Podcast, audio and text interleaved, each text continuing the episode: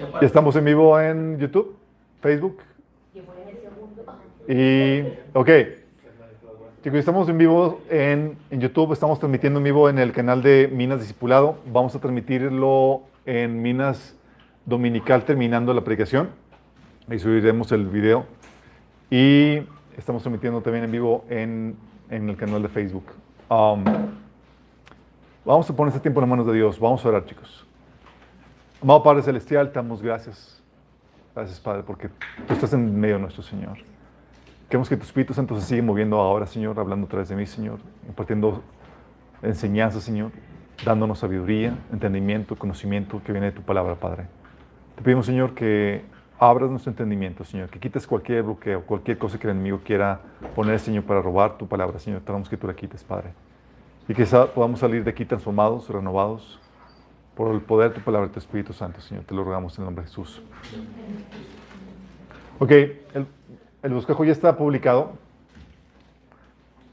Se llama Ser Humano 20, está en la página de Minas, en la, en la sección de últimas, últimos posts, ahí lo van a encontrar. A los que están escuchando este video después, tienen que irse a buscar la categoría de eh, series. Ahí van a ver el ser humano para ver esta sesión, chicos. Ok, sesión 20. Vamos a ver, chicos, las complejidades del alma caída. Es muy importante que veamos esto y que entiendan bien lo que vamos a, a ver en esta temática. Si pueden notar ahí lo que vamos a ver, anótenlo, chicos. Así de, de, de intenso va a estar este asunto. El bosquejo.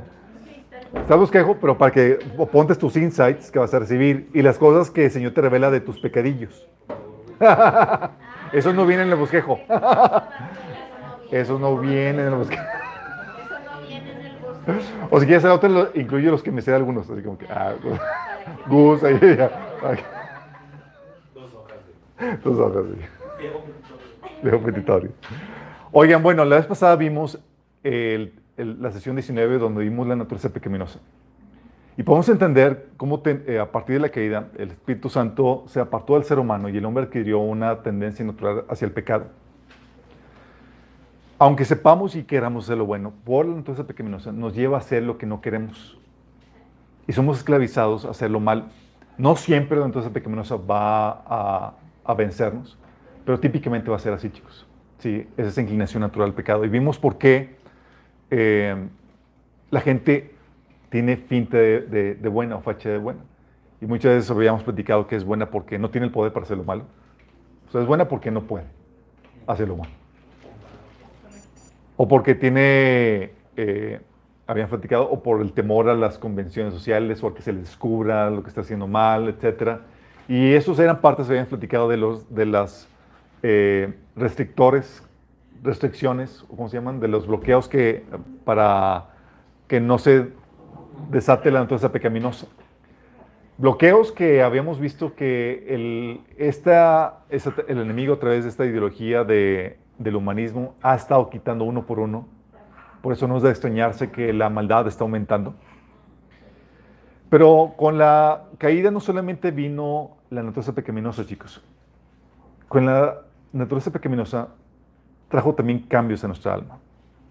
En teoría, según el humanismo, que no cree en Dios, el humanismo ateo, venimos de seres inferiores, nuestro pariente el chango, según ellos. Y vamos evolucionando y nosotros ahorita, chicos, somos la parte, el clímax de este proceso evolutivo. ¿Sí? Porque venimos de seres primitivos. Algunos todavía dan la, la pinta de que nos todavía se delatan. Pero la realidad, chicos, es que la realidad bíblica, sí, hacen creer, si algunos quieren, sí, algunos prueban la evolución, pero no, chicos. La realidad, chicos, es que de acuerdo a lo que enseña la Biblia, no vamos evolucionando, vamos descendiendo. Venimos de un ser perfecto, que era Adán, y de nuestros ancestros que eran física y mentalmente más desarrollados que nosotros. Más sanos, más longevos, llegan a vivir casi mil años. Eran más listos. Y nosotros estamos ahí en el apartado inferior de... Porque no sé si sepan chicos, y más nuestra generación, aunque tenemos mucho equipo electrónico, mucha tecnología, la tecnología nos atonta, ¿sí sabían? Porque requiere menos uso de tu, de tu cerebro. De hecho, antes de que hubiera el teléfono inteligente, tenías que tener tu libreta de, teléfonos y te memorizabas un montón de teléfonos. Ahorita, chicos, honestamente, ¿quién se sabe el teléfono de, de, su, familiar más cercano. ya.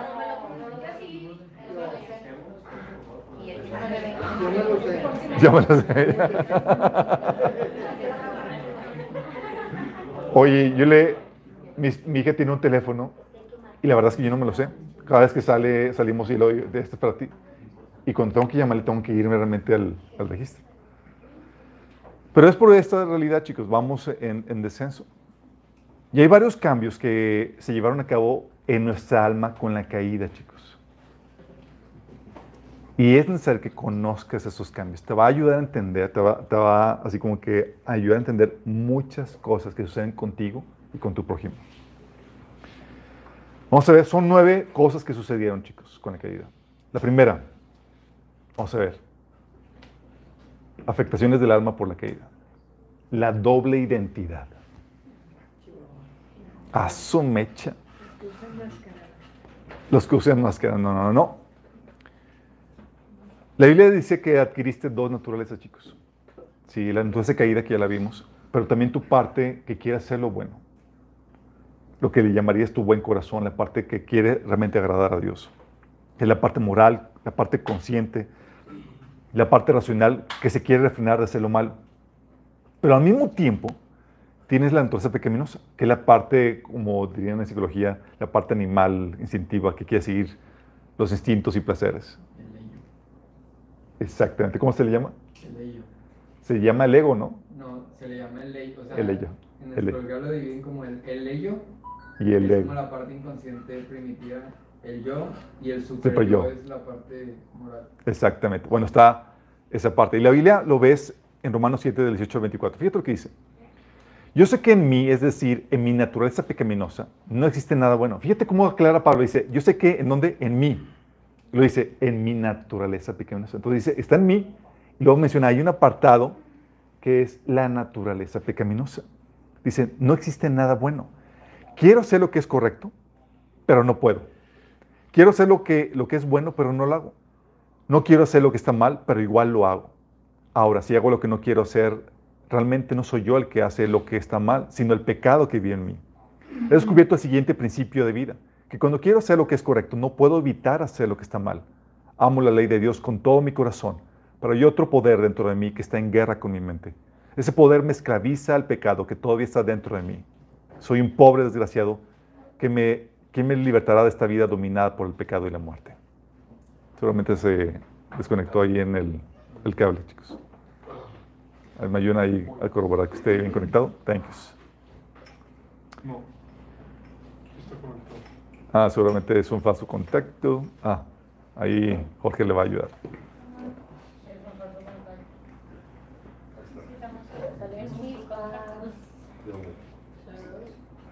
Entonces, chicos, aquí está hablando Pablo, te pone las dos y le suben, chicos, le suben de, de, de luz. Está haciendo falso. Ahí está. Suben ahí de, de, de, intensidad. Gracias. Ahí Pablo está hablando, chicos, en este pasaje es muy revelador porque te habla de, de, tu buen corazón, la parte moral, consciente, racional que quiere, que quiere frenarse, hacer lo malo, pero también habla de tu naturaleza pecaminosa, la parte que quieren seguir los instintos, los placeres, lo que está mal, ¿sí? Y luego menciona la Biblia que hay una lucha entre ambas naturalezas. Dice Gálatas 5, 17, la naturaleza pecaminosa desea hacer el mal, que es precisamente lo contrario a lo que quiere el espíritu. Y el espíritu nos da deseos que se oponen a lo que desea la naturaleza pecaminosa. Estas dos fuerzas luchan constantemente entre sí. ¿Dónde luchan, chicos? Dentro de nosotros. ¿Se ha sentido la lucha, chicos? Sí. sí. ¿Pueden corroborar la teoría? Sí. Entonces hay dos naturalezas, hay dos identidades, chicos. Una vez se acercaban conmigo los chavos y me preguntaron, oye, ¿se puede tener un, corazón bueno o noble si la naturaleza pecaminosa está dentro de nosotros? Y la respuesta es, sí. Sí, no, la respuesta es sí, chicos, se puede tener. Dice Lucas, de hecho, la Biblia hace referencia a esto en Lucas 8:14, por ejemplo, dice que, hablando de semilla, que dice que la parte que cayó en buen terreno son los que oyen la palabra con corazón noble y bueno y la retienen y como perseveran producen una buena cosecha. O Salmo 73, uno que dice, ciertamente es bueno Dios para con Israel, para con los limpios de corazón. O Salmo 125, 4 que dice, haz bien, Señor, a los que son buenos, a los de recto corazón. Mateo 12:35 dice, el hombre bueno del buen tesoro del corazón saca buenas cosas y el hombre malo del mal tesoro del corazón malas cosas. Sí, de hecho dice Efesios 4:32, sean amables unos a otros, sean de buen corazón y perdónense unos a otros. De hecho, David, la Biblia mencionaba de él en Hebreos 3:22, que tras destituir a Saúl, lo puso como rey y dio testimonio de él diciendo, he encontrado en David, hijo de Isaí, un hombre conforme a mi corazón. Él realizará todo lo que yo quiero. Porque chicos, tengo que aclararte algo. Un buen corazón no significa la ausencia de la naturaleza pecaminosa. ¿Ok? No significa eso. Una persona de noble corazón, de buen corazón, no significa que no tenga la naturaleza pecaminosa. Una persona de buen corazón es la que resiste a la naturaleza pecaminosa y que está en él el seguir la voluntad de Dios. No que no la tenga, sino que busque contrarrestarla. Pero la naturaleza pecaminosa, chicos, está ahí aún en las personas de buen corazón. Sí. Solo que las personas de buen corazón no dejan que los dominen. O le declaran la guerra. A veces fracasan, pero le declaran la guerra. Por eso dice Pablo en Romanos 13, 14. Más bien, revistámonos del Señor y no busquemos satisfacer los deseos de la carne. Es decir, Oye, está hablando a los cristianos, a los que tienen un buen corazón, y dice, no busques satisfacer esos malos deseos.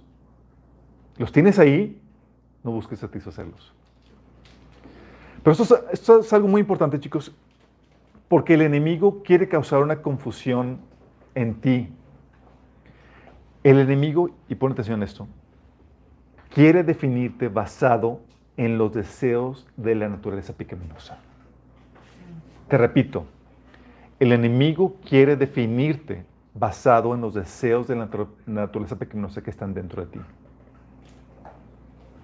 Llega el enemigo y dice, ya ves, eres un inmoral, eres un egoísta, eres un orgulloso, eres gay, eres un cobarde, etcétera, etcétera, etcétera.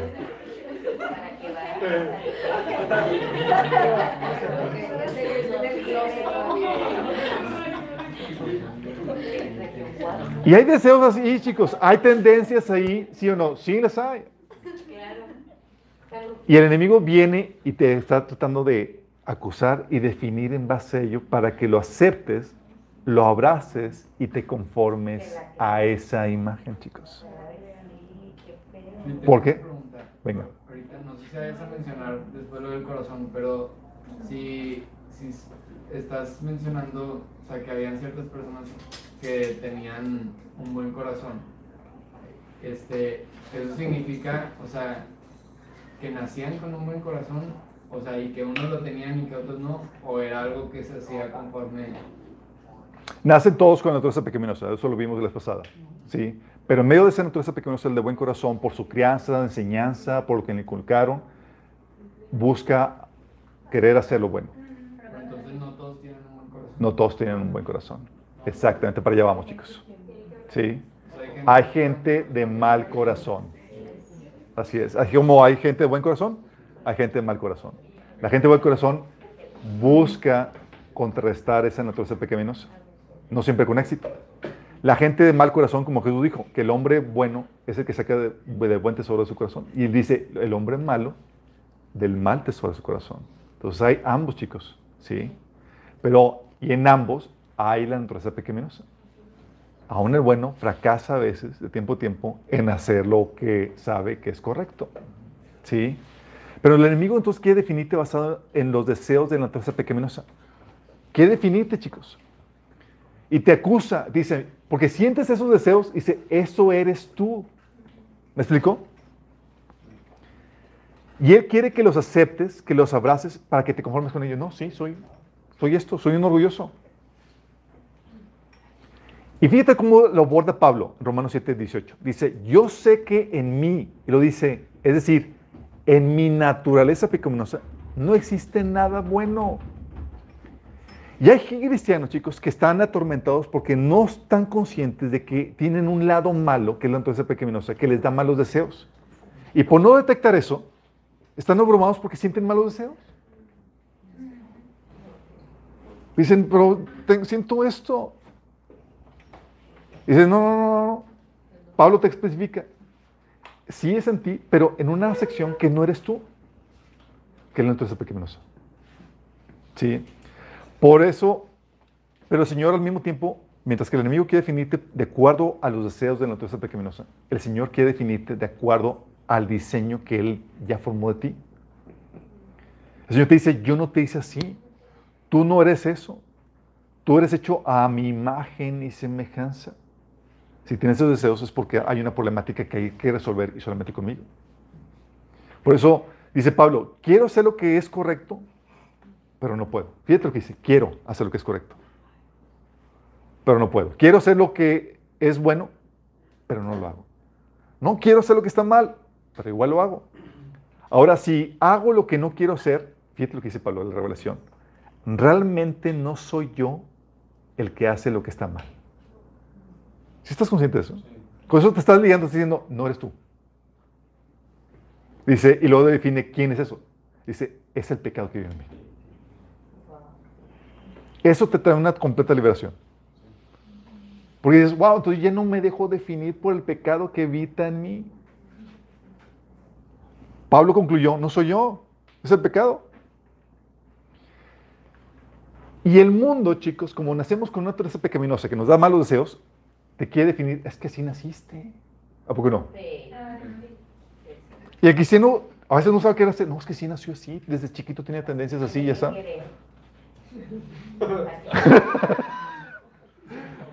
y no sabemos qué responder. Y decimos, no, él tiene estas tendencias, otro nació con esas tendencias, otro es medio mentiroso, otro así medio orgulloso. Y todos nacimos con tendencias pecaminosas. Sí, porque nacimos con, un, con una tendencia pecaminosa. Pero eso no define a la persona. Eso define, eso lo que hace es que algo está mal en la persona. No la define. Nada más lo que hace es que demuestra que está descompuesto. ¿Sale? Porque no eres tú no eres tu naturaleza pecaminosa, aunque está en ti.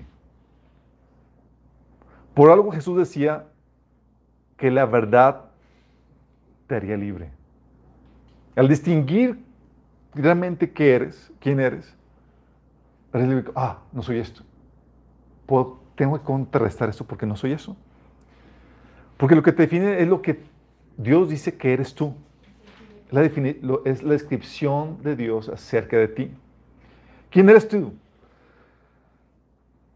¿Cómo sabes si tienes un buen corazón o un mal corazón? Mira, hay que aclarar esto. Y lo que, lo que he preguntado eh, David es, tú te puedes convertir en aquella naturaleza que satisfaces, sea la pecaminosa o la del espíritu. Tu corazón, en pocas palabras, es bueno o malo basado en los deseos que decides satisfacer. Va a haber deseos buenos y deseos malos en qué te conviertes, tu buen corazón o mal corazón va a determinar, va a ser determinado por qué deseos deseas satisfacer. Gálatas 5, 17 dice que la naturaleza pecaminosa desea hacer el mal, que es precisamente lo contrario a lo que quiere el Espíritu. Y el Espíritu nos da deseos que se oponen a, lo que desea la naturaleza pecaminosa. Lo que hace el Señor es que pone peso en la balanza para contrastar los, deseos de la naturaleza pecaminosa y tienes ambos. ¿Qué define lo que eres, si eres bueno o malo? ¿Qué deseo deseas satisfacer? Sí. Por eso, Pablo, a ti que naciste de nuevo, a ti y a mí que nacimos de nuevo, nacimos de nuevo por, por, por el arrepentimiento y la fe, ¿a poco no? Por el arrepentimiento lo que hicimos es que nos inclinamos a satisfacer los deseos de Dios, a buscar su voluntad.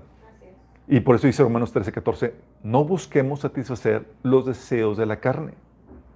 Y uno diría, bueno, esos deseos donde vienen más surgen de ti. Dice Romanos 8, de 12, 14, dice, por tanto, hermanos, tenemos una obligación, pero no es la de vivir conforme a la naturaleza pecaminosa. Porque si ustedes viven conforme a ella, morirán. Pero si por medio del Espíritu dan muerte a los malos hábitos del cuerpo, vivirán.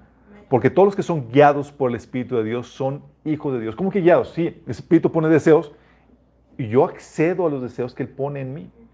Y eso demuestra que he nacido de nuevo. Es decir, mi actitud de querer agradar a Dios se demuestra en que sigo los deseos del Espíritu que pone en mí. ¿Me explico? Una persona que ha nacido nuevo, un verdadero hijo de Dios, se, caracteriza por eso, por existir los deseos de la carne y seguir los deseos del Espíritu. Y todo está en la actitud del corazón. El deseo por el que te inclinas. Pues en ti está el deseo de hacer el bien, pero también el deseo de hacer el mal, como dice Galatas 5:17. Lo que define que tienes un buen corazón, lo que dice Romanos 7:18. Dice Pablo, aunque había esclavo de la naturaleza pecaminosa, decía, deseo hacer lo bueno. Sí, eso es lo que va a determinar eso. Y gracias a que no te dejas definir por la, naturaleza pecaminosa, sino por la naturaleza de Cristo, es que Dios puede moldearte. Porque si tú crees que eres esa, ese, eso malo que hay en ti, es guerra perdida. No vas a poder cambiar porque eso eres. Sí. Porque vas a terminar comportándote en aquello que crees que eres. Irremediablemente, chicos. Te lo repito, vas a terminar comportándote en aquello que crees que eres aunque dicha actuación sea mala. Creo que soy mujer, no te va a salir mi chavo. Pero vas a querer terminar comportándote en, en eso que crees que eres. Por eso dice Pablo, fíjate, en 1 Corintios 6, del 9 al 11, ni los fornicarios, ni los idólatras, ni los adúlteros, ni los sodomitas, ni los pervertidos sexuales, ni los ladrones, ni los avaros, ni los borrachos, ni los calumniadores, ni los estafadores heredarán el reino de Dios. Y lo dice versículo 12. Y eso eran algunos de ustedes. Que dice, eran, si ya no son, pero ya han sido lavados, ya han sido santificados, ya han sido justificados en el nombre del Señor Jesucristo y por el Espíritu nuestro Dios. O sea, ya son santos, justos, justificados. Por eso Pablo en la primera carta de Corintios, en el capítulo 1, versículo 2, y fíjate que Corintios era una iglesia con graves problemas de pecado, chicos. Le escribe Pablo, esta carta va dirigida a la iglesia de, Corintio, a la iglesia de Dios en Corinto, a ustedes que han sido llamados por Dios para ser su pueblo santo. Él los hizo santos por medio de Cristo Jesús. Fíjate cómo dice, eres santo, ya te hizo santo. Dice, tal como lo hizo con todos los que en todas partes invocan el nombre de nuestro Señor Jesucristo, Señor de ellos y de nosotros. Entonces, como Señor te hizo santo, aquello que no se comporta con esa naturaleza santa, no eres tú. Sí. Oye, si te digo, es que eres un ladrón. Si digo que eres un ladrón y te pido que cambies, definiendo ya como un ladrón, ¿cómo lo hago? Sí, pero si me dice, no, no, ya te cambié la naturaleza. Ya eres santo. Por tanto, te compórtate como lo que eres. Sí. Por eso dice Pablo en Romanos 8:28 porque los que Dios conoció de antemano también los predestinó a ser transformados según la imagen de su Hijo. Fíjate, tienes el potencial de ser transformado en la imagen de Cristo, porque fuimos diseñados o hechos a la imagen de Dios. Tenemos este asunto descompuesto de la naturaleza pecaminosa, pero puesto que tenemos todavía la esencia de Dios, pues Señor, ir quitando esa naturaleza pecaminosa, podemos irla dominando para hacernos a la imagen de Cristo. Por eso no hay excusa. Que dices, oye, es que yo soy así, yo soy así orgulloso. No, no, no, no, no eres así. Es tu naturaleza pequeñosa y no te identifiques con ella. Es que yo soy así, todo depre. No, no, el Señor te hizo gozoso. No te identifiques con eso. Tú puedes contrarrestar eso porque no eres tú. La Biblia te da un diagnóstico, una descripción de cómo es el Hijo de Dios, de cómo es Cristo, porque está siendo hecho y esculpido a esa imagen. Y a veces los padres cometen un error, decir, tú eres tonto. Cuando le dicen al padre, eres tonto, eso están... Y vamos a pelear contra eso hasta que venga el reino. Así, hasta que, hasta que se suceda el rapto, la, la vida cri- cristiana se caracteriza por una continua lucha contra la naturaleza pecaminosa, chicos. Naturaleza pecaminosa, el enemigo y el mundo. Por eso Efesios 4:24 dice, pónganse la nueva naturaleza creada para hacer a la imagen, para hacer a la semejanza de Dios, quien es verdaderamente justo y santo. Dice, pónganse la nueva naturaleza. ¿Por qué? Porque fuimos hechos eso, de esa forma. Colosenses 3, de 9 al 11, fíjate lo que dice. No se mientan los unos a los otros, pues ya ustedes se han despojado de la vieja naturaleza y de sus hechos. Y se han revestido de la nueva naturaleza, la naturaleza del nuevo hombre, que se va renovando la imagen del que, del que lo creó hasta el, pleno, hasta el pleno conocimiento, donde ya no importa el ser griego o judío, estar circuncidado o no estarlo, ser extranjero o inculto, siervo o libre, sino que Cristo es todos y está en todos. Fíjate cómo está hablando de, por esta definición, chicos, ya no nos, ya no abrazamos la vieja naturaleza, sino que ahora nos revestimos de la nueva nat- naturaleza hecha a la imagen de nuestro Creador. ¿Vamos entendiendo? Por eso no hay excusa. Dice, no, mano, yo sí soy. No, no, no, no. Si quieres estancarte en ese asunto, en ese rasgo de, del carácter pecaminoso, es tu problema, pero no, eh, no le puedes achacar eso a Dios de que no, así me hizo, y así nací. ¿Sí? Tienes dos identidades. Y la idea es que abraces la nueva naturaleza que nos da Dios por su Espíritu Santo. ¿Vamos con- conscientes de eso, chicos? Pero entonces una persona que, que es de mal corazón este, puede ser salva. Si cambia su actitud, sí. Por eso la actitud es arrepentirse, chicos. Una persona sin arrepentimiento, es decir, sin querer, des- sin el deseo de agradar a Dios, de dejar de seguir sus propios caminos, no puede nacer de nuevo. Lo que te hace, lo que te lleva a recibir el Espíritu Santo es la actitud correcta de quererle a Dios y querer agradar a Dios. ¿Sí? Requieres eso porque si no, no hay proceso de santificación. El Espíritu Santo no viene. Porque requieres ese deseo de, agra- de agradar a Dios, de querer agradar a Dios, para que el Señor empiece en un proceso de renovación constante. ¿Me explico? Por eso el arrepentimiento tiene que permanecer, esa actitud correcta de querer agradar a Dios, tiene que permanecer toda tu vida, igual que la fe. Eso va a producir buenas obras, pero no somos salvos por las obras, sino por la actitud, chicos. ¿Sí? ¿Vamos entendiendo? Entonces nos dio, tenemos la problemática de la doble identidad. También tenemos otra problemática, el vacío emocional, chicos. Eso lo hemos visto en un montón de, de estudios. El vacío emocional del hombre lo llevaría a buscar satisfacerse en las formas incorrectas y llevándolo a los celos, la envidia, la soledad, el orgullo, el hedonismo, como formas de, satisfacción, chicos. Todas son cuestiones equivocadas de satisfacerte.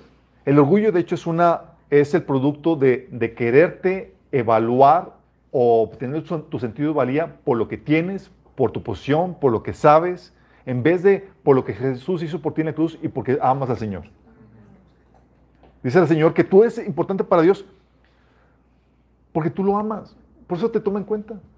Eres, dice la Biblia, eres conocido por Dios. Sí. Por eso hay gente que dice, oye, es bien tontito, no, bien pobretón, pero ama al Señor. Y dice, "Es- esa persona vale más que todos los sabiondos y, y demás. Nada más porque ama al Señor, chicos. Sí. Dice Santiago 4 del 1 al 3, ¿de dónde surgen las guerras y conflictos entre ustedes? No es precisamente de las pasiones que luchan dentro de ustedes mismos. Fíjate las pasiones. Desean algo y no lo consiguen. Matan y sienten envidia y no pueden obtener lo que quieren. Riñen y hacen la guerra. No tienen porque no piden y cuando piden no reciben porque piden con malas intenciones para satisfacer sus propias pasiones. Hablando de esa, de esa hambre, de ese deseo de satisfacer esa sed emocional. Y por eso incluso hasta pides y oras mal, porque estás buscando satisfacer esas pasiones, chicos. Por eso también en 1 Juan 2 del 15 al 16 habla de que no amemos al mundo, ni lo que ofrece el mundo. Pero la gente ama al mundo y lo que ofrece porque están buscando satisfacer ese vacío emocional, que es parte del producto de, de nuestra desconexión con Dios. También dice Santiago 3 del 14 al 16, producto de este vacío emocional, dice, sienten envidia, marcas y ambiciones egoístas en el corazón, no encubran eh, la verdad con jactancias y mentiras, pues la envidia y el egoísmo no forman parte de la sabiduría que proviene de Dios. Dichas cosas son terrenales y puramente humanas y demoníacas. Pues donde hay envidias y ambiciones egoístas también habrá desorden y toda clase de maldad. Y esa es la problemática, chicos. Por eso es tan común el orgullo, la envidia, el hedonismo y todas esas cuestiones que, porque el hombre está vacío. Y de la caída. Entonces no solamente tenemos una doble identidad, queremos ser lo bueno, pero no puedo, y, sino que tenemos un vacío. Todos estamos con problemáticas interesantes. Pero también con la caída, chicos, sucedió algo también con el, alma. El alma se volvió inconsciente del mundo espiritual. ¿Se acuerdan que habían platicado en 1 Tesalonicenses 5:23? Dice que todo tu ser se compone de espíritu, alma y cuerpo. Y hemos platicado que el cuerpo físico es lo que te permite interactuar en el mundo físico. Por eso el Señor eh, le decía a los discípulos que los espíritus no tienen carne y hueso. Dice, miren mis manos y mis pies, soy yo mismo. Toquen y vean, porque un espíritu no tiene carne ni huesos como ven que yo lo tengo. Sí, el espíritu no tiene eso porque no, no fue diseñado para poder interactuar, gobernar en este mundo, en este mundo físico. El mundo físico, el cuerpo físico es lo, que, lo que nos permite percibir e interactuar el mundo físico. Por eso al hombre con un cuerpo físico se le dijo, gobiernen la tierra, no a los espíritus, chicos. Y por eso Jesús, aunque era espíritu, dice que el verbo se hizo carne para poder interactuar y percibir un mundo físico, chicos. Pero, y habíamos platicado también que aparte del cuerpo físico, tenemos un cuerpo espiritual que nos permite percibir e interactuar con el mundo espiritual, chicos. Por eso Pablo decía en 2 Corintios 2, del 2 al 4, decía que, que fue llevado al tercer cielo. Dice, no sé si mi cuerpo o fuera de él. Porque sabía que tiene un cuerpo espiritual que muy posiblemente fue lo que fue llevado al tercer cielo. Así como en Ezequiel 8.3, donde el Señor agarró el espíritu de, de Elías, de este Ezequiel, le dice que lo agarró de los pelos y lo levantó en el aire. Y no fue su cuerpo físico, chicos, agarró su espíritu, órale. Y el momento estaba consciente del mundo espiritual, lo mismo que sucedió en Lucas 16 del 22 al 23, que cuando murió el rico y eh, el Lázaro, al morir su cuerpo, se volvieron, su alma se volvió consciente del mundo espiritual porque estaban ocupando el cuerpo espiritual. ¿Sí? Porque antes de la caída, chicos, el hombre interactuaba con el mundo espiritual así como interactúa con el mundo físico, a la par. ¿Te imaginas eso? O sea, veía los ángeles, que son seres espirituales, veía a Dios, que es un espíritu, y toda la cosa, a la par del mundo físico. Con todo y... Con todo, con todo. Sí. Pero la unión entre el espíritu y el cuerpo se cortó, chicos. Entre entre el espíritu y el alma se cortó. Ahí me equivoqué en el bosquejo. Sí, dice Hebreos 4:12, dice que porque la palabra de Dios es viva y eficaz, más cortante que toda espada de dos filos y penetra hasta partir el alma y el espíritu, las coyunturas y los tuétanos y discierne los pensamientos y las intenciones del corazón. Habla de una partición entre el alma y el espíritu. Acuérdense que el alma es donde está su mente, sus emociones, su conciencia, su voluntad, chicos. Entonces, al ver esa partición, tu alma ya no estaba consciente del mundo espiritual porque esa partición. ¿Sí? Por eso, chicos, no percibimos el mundo espiritual hasta que morimos y nuestra alma ocupa el, el cuerpo espiritual. Por eso, aunque polulan los demonios en este mundo, chicos, no los vemos. Con excepción de unas, con más que unas contadas excepciones. ¿Sale? También feo. no lo veríamos. Dice, Efesios 6:12, porque esta nuestra lucha no es contra seres humanos, sino contra potestades, contra autoridades, contra potestades que dominan este mundo de las tinieblas, contra fuerzas espirituales malignas en las regiones celestiales. Está hablando de toda una chusma espiritual que, con la cual estamos librando la batalla, chicos. No los vemos, pero sí sentimos su influencia, su presencia. Y hay gente más sensible que otras a esas, a esas presencias espirituales, chicos. Pero como no las vemos, como ha habido esa separación entre tu alma y tu espíritu, nos vemos obligados a operar por fe y no por vista. Dice 2 Corintios 5, 7 que por fe andamos y no por vista.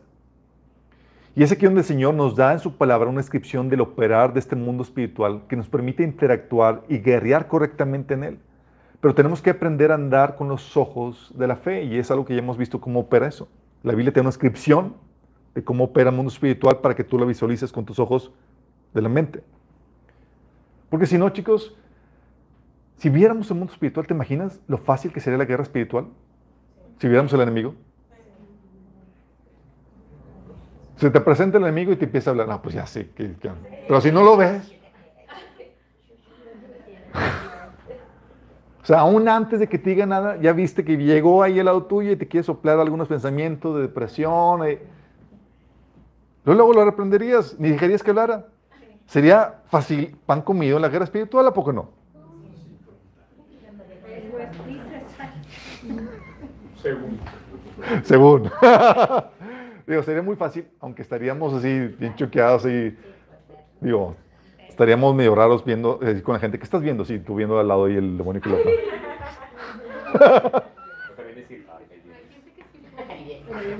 Por eso digo que con, con, con, con todas excepciones, sí, sí, pero como sabe el enemigo que si lo percibiéramos sería fácil la guerra espiritual, el enemigo busca mantenerse en el anonimato. No estoy, ¿sí?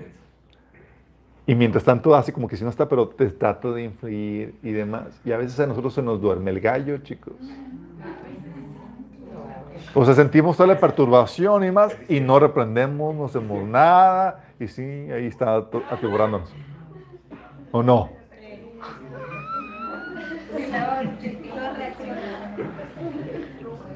Porque la inconsciencia del mundo espiritual, chicos, nos obliga a andar por fe y a estar alertas. Por eso Pablo decía, hey, digo, Pedro decía, estén alertas porque vuestro adversario, el diablo, anda como león urgente buscando a quien obrar. Y dices, ¿dónde? ¿Dónde? Está en el ambiente. Sí. Y ahí la Biblia te está dando una descripción de cómo opera el mundo espiritual y levanta la guardia, este, la guardia. O sea, tienes que estar consciente de la influencia del ataque del enemigo. Porque hay una inconsciencia con la caída del mundo espiritual. Y andamos por fe, no por vista. ¿Vamos? Todos son parte de la, problemática que vino con, con la caída. La conciencia del mundo espiritual. Pero no solamente vino la inconsciencia del mundo espiritual, es donde empieza aquí lo interesante. Y todo eso tiene que ver con el alma, chicos, con tu conciencia y demás. Vino también una inconsciencia de de lo que hay en tu alma. No de todo, pero de mucho de lo que hay en tu alma. Tu alma eh, chicos, está tu estado consciente, tu alma, hay varias partes de tu alma, pero hay la parte consciente, que es la parte que tú sabes, que, ves dentro de ti no esté consciente de muchas cosas que hay dentro del alma. Sí. Ah, hay muchas cosas que suceden dentro de ti, de las cuales tú ni siquiera sabes. Y esto se ve muy expresado, esta falta de conciencia, chicos. ¿Sabes cómo se, ve muy palpablemente en la Biblia? Eh, se ve en el don de lenguas. ¿A qué me refiero con eso? ¿Ves ahí, cuando una persona está hablando en lenguas, chicos, es tu espíritu conectado con tu alma, hablando cosas que tu mente, tu consciente, no entiende. ¿Sí me explico? Dice, fíjate lo que dice, 1 Corintios 14, del 13 al 14. Dice, por tanto, el que habla en lenguas también debería pedir en oración la capacidad de interpretar lo que, ha, lo que se ha dicho. Pues si oro en lenguas, mi espíritu ora, pero yo no entiendo lo que digo. Pregunta, chicos, ¿tu espíritu es un ente separado de ti? No, eres tú. Pero tu espíritu está conectado con las partes profundas de tu alma de las cuales no tienes conciencia. Es decir, tu espíritu está conectado a tu inconsciente, chicos. Entonces también, o sea, a través de los sueños, o sea, obra tu alma. Así es, salen muchas cosas. Por eso, por eso, chicos, dice 1 Corintios 2 del 11. Fíjate lo que dice. Escucha. ¿Quién conoce los pensamientos del ser humano? Sino su propio espíritu que está en él. Es decir, el espíritu tiene conciencia, tiene contacto con las partes aún más profundas de tus pensamientos. Y dice Proverbios que los pensamientos del hombre son aguas profundas. ¿Estamos entendiendo? En el don de lenguas, chicos. ¿Quién tiene aquí don de lenguas? Ok. ¿Eres tú el que ora? Sí, eres tú el que ora. ¿Por qué no entiendes lo que dices? Pues uno quisiera, Uno quisiera, ¿verdad? Porque tu alma tiene una parte inconsciente, una parte de ti que no sube a la conciencia, chicos, pero es real y, tiene una y es muy activa dentro de ti. ¿Vamos entendiendo? Con el don de lenguas, lo que hace es que tu espíritu habla esas partes inconscientes de tu alma, pero tu mente no entiende. De hecho, muchas cosas, yo le predico a mi esposa, que a veces estoy cargado y yo no sé por qué, hay cosas que me duelen emocionalmente. Y orando en lenguas, hago mi proceso de sanidad, chicos. ¿Cómo lo sé? Porque situaciones que, me duelen más, hablando en lenguas de más, Digo, no lo hago siempre el proceso de sanidad de esa forma, muchas veces consciente, pero hay muchas cosas que nos duelen o que, que nos pasan por encima, chicos. Que nos hieren y, que no, no, procesaste qué onda con eso. Pero lo eh, hablar en lengua me ayuda a, a desahogarlo y, procesarlo y termino, siento que termino desahogado, consolado y más después de haber orado en lenguas. Inconscientemente. Por eso Pablo decía, nos enseña que si lloro en lenguas más que todos ustedes. Porque con todo lo ajetreo, chicos, a veces ni tiempo de, estar analizando eso. De hecho, eh, la semana pasada mi esposa tuvo que, hice un retiro porque tenía tantas cosas acumuladas que tenía que procesar, digerir y demás, que tuvo que tener el espacio para poder dedicar a eso. Y a veces uno no tiene el espacio.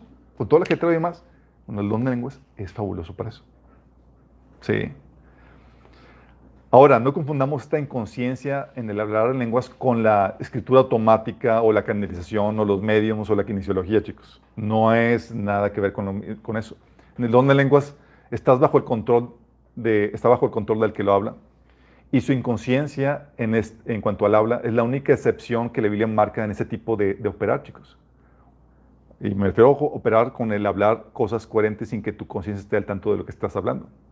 Porque cuando estás hablando, estás hablando cosas coherentes que no entiendes. ¿Vamos? Me dices, ah, pues igual que la canalización. No, no, no, no. Esta es la única excepción que marca la Biblia. Y tú estás en control de, de, de dónde lenguas y la Biblia marca que es tu espíritu el que está hablando. recuerdas que hablaste. Pero no sabes lo que dices. Tu conciencia tu, tu está, está inconsciente.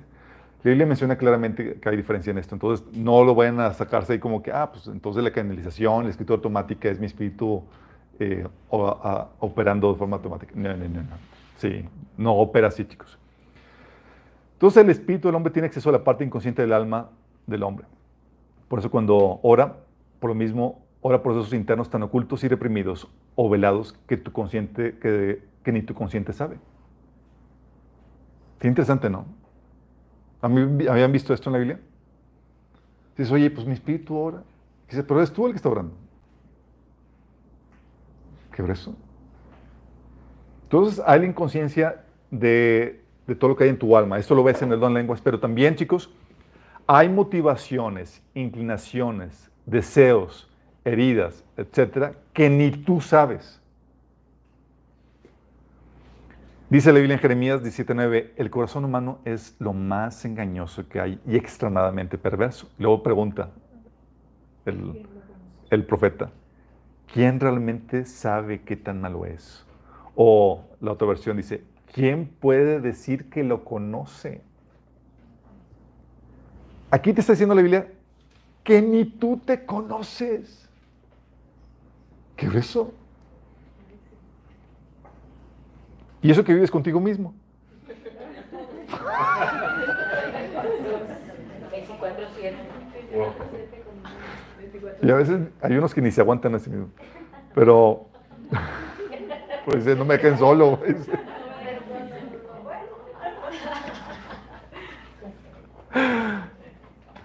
Por eso decía Pablo, fíjate lo que dice, consciente de eso, de que no se, no se conocía por completo, decía Pablo en 1 Corintios 4, del 3 al 4. Dice, en cuanto a mí, me importa muy poco cómo me califiquen ustedes o cualquier autoridad humana. Ni siquiera confío en mi propio juicio en este sentido. ¿En su juicio qué? En su juicio de sí mismo, chicos. Él confiaba en ese juicio. Dice, tengo la conciencia limpia, pero eso no demuestra que yo tenga razón. Es el Señor mismo quien me valorará y tomará la decisión. Wow, es decir, tengo la conciencia lista, pero la verdad hay muchas cosas ocultas. Ni siquiera puedo confiar en mi juicio en mí mismo.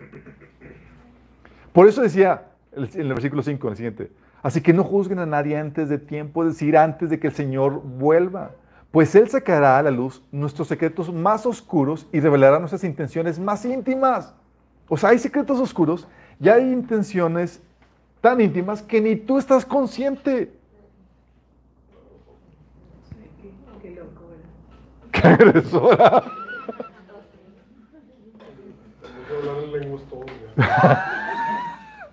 Dice, por eso, entonces, dice, y entonces Dios dará a cada uno el reconocimiento que le corresponda, de acuerdo, que, de acuerdo incluso a eso que no siquiera sabe de ti mismo.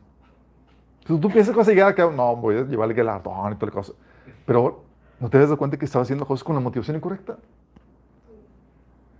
Sí. O con intenciones ocultas y siniestras. Por eso dice Proverbios 25, y anótalo.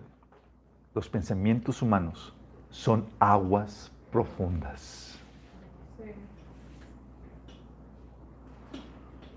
¿Qué tan profundas, chicos? Pues nada más imagínate, ahorita el- las aguas del océano son, no hemos podido explorarlas, chicos, son el lugar más inexplorado del mundo. Por eso Dios, chicos, prueba los corazones para que salga a relucir eso que está ahí oculto, chicos. Por eso lo hace. Dice en el mismo pasaje que leí, Jeremías 7, del 9 al 10, dice, "Cora- el corazón es engañoso y perverso más que todas las cosas. ¿Quién puede decir que lo conoce? Lo dice el versículo 10, lo conozco yo, el Señor, que escudriño la mente y pongo prueba el corazón, que pago a cada uno su conducta y según el resultado de sus obras. ¿Qué grueso? ¿Qué grueso? Entonces te llegas con Dios y Él, es, él ve todo. Dice, ¿quién conoce, quién conoce tu corazón? Y dice, dice, yo. Dice, yo escudriño la mente y pongo prueba el corazón.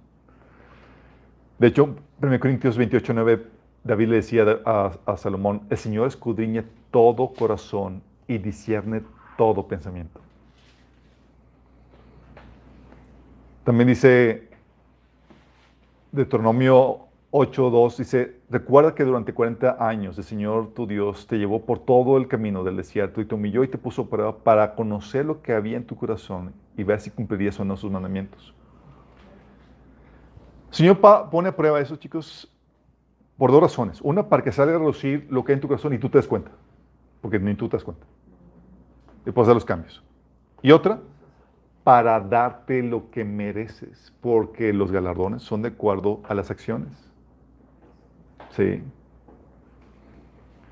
Es obvio que Dios sabía antemano lo que había en el corazón de ellos, pues Él todo lo conoce. Pero no el pueblo de Israel. Ellos no sabían lo que había en su corazón, chicos. Ellos pensaban que eran santos. Es lo que hemos comentado, muchas veces lo he dicho. Oye, uno piensa que es santo, santo hasta que se casan. Entonces, y desde en la torre, no sé qué había esto en mí.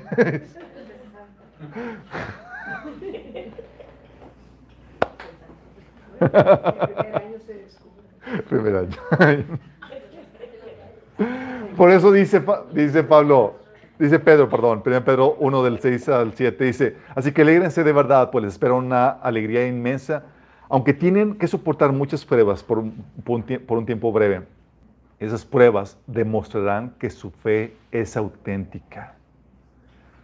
Está siendo probada de la misma manera que el fuego prueba y purifica el oro, aunque la fe de ustedes es mucho más preciosa que el mismo oro. Entonces su fe, al permanecer firmes en tantas pruebas, les traerá mucha alabanza, gloria y honor en el día que el Señor Jesucristo sea revelado a todo el mundo. Fíjate lo que habla. Es para que salga a relucir realmente si es genuino o no. Si no es genuino, puede hacer los cambios. Pero también es para darte recompensa.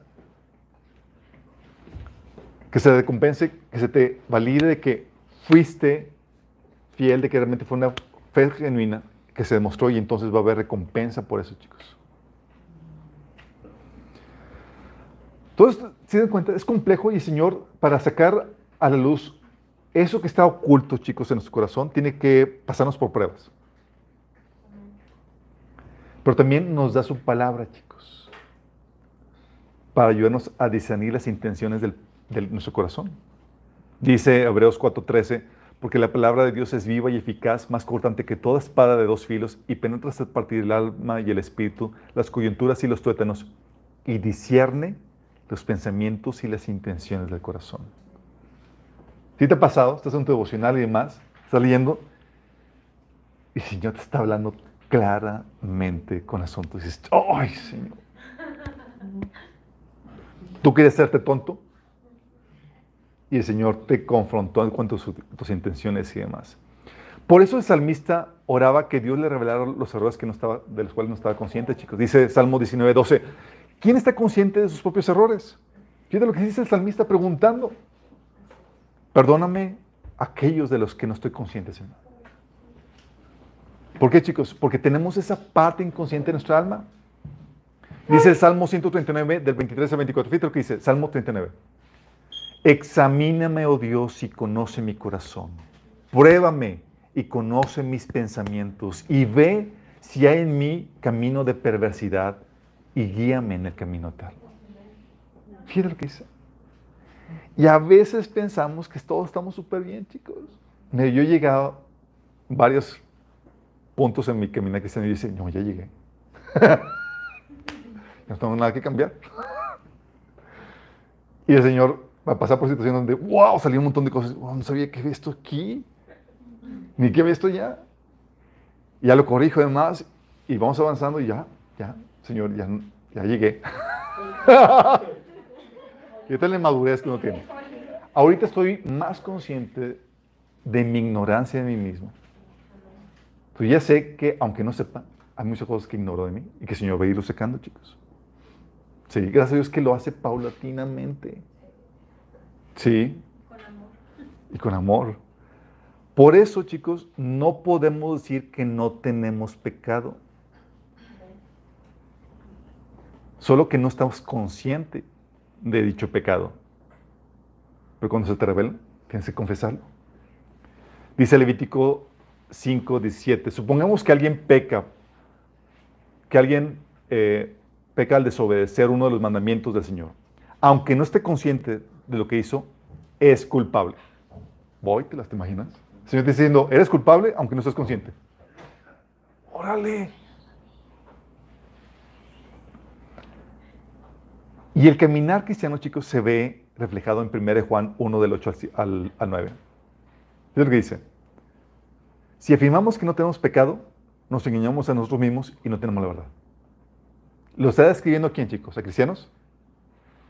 Sí, cristianos. Tú tengo que afirmar que tengo pecado, sí, pero no sé cuál. No, pero tienes. Nada más que no se te ha revelado. Está en tu parte, ¿qué? Inconsciente. Y muchas veces, chicos, toda la iglesia lo sabe, menos tú.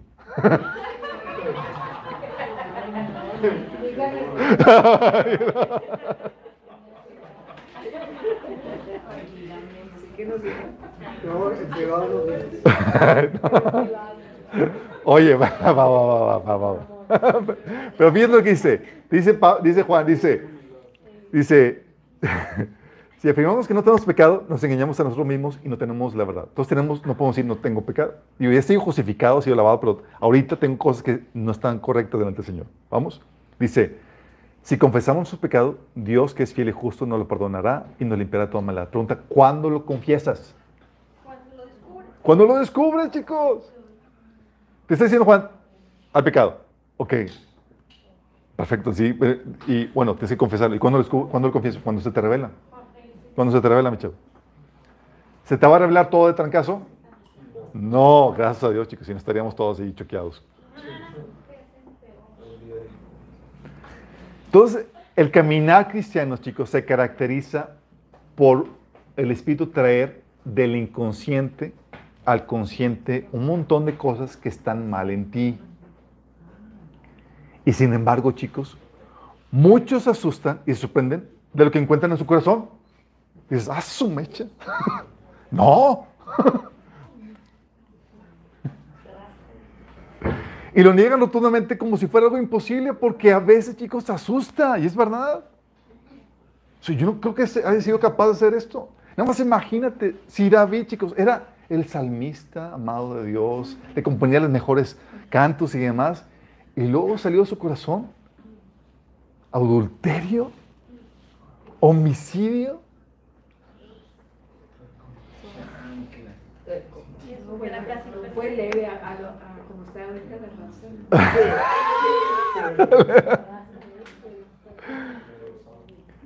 Por eso, chicos, en varios estudios hemos visto asuntos de sintomatología, sanidad emocional, orgullo, cuando vimos el tema de orgullo, envidia y demás. ¿Por qué?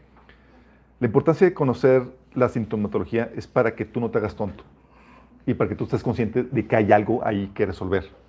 Porque tú dices, no, no tengo orgullo. Y, y, pues no sabes ni siquiera las car- características de una persona orgullosa, pero cuando las sabes y te das cuenta que las tienes, dices, ah, pues sí, ya ni cómo se me pato. Lo mismo pasa con las heridas. Dices, no, estoy muy sano. Sí, pero cada vez que te tocan un tema ahí sensible, entonces, y, sale ahí el perro rabioso porque no tolera asuntos, algunos asuntos. ¿Sí? Síntoma de una, de una herida. Pero por no saber la sintomatología, el corazón permanece en ignorancia. ¿Vamos conscientes de eso, chicos?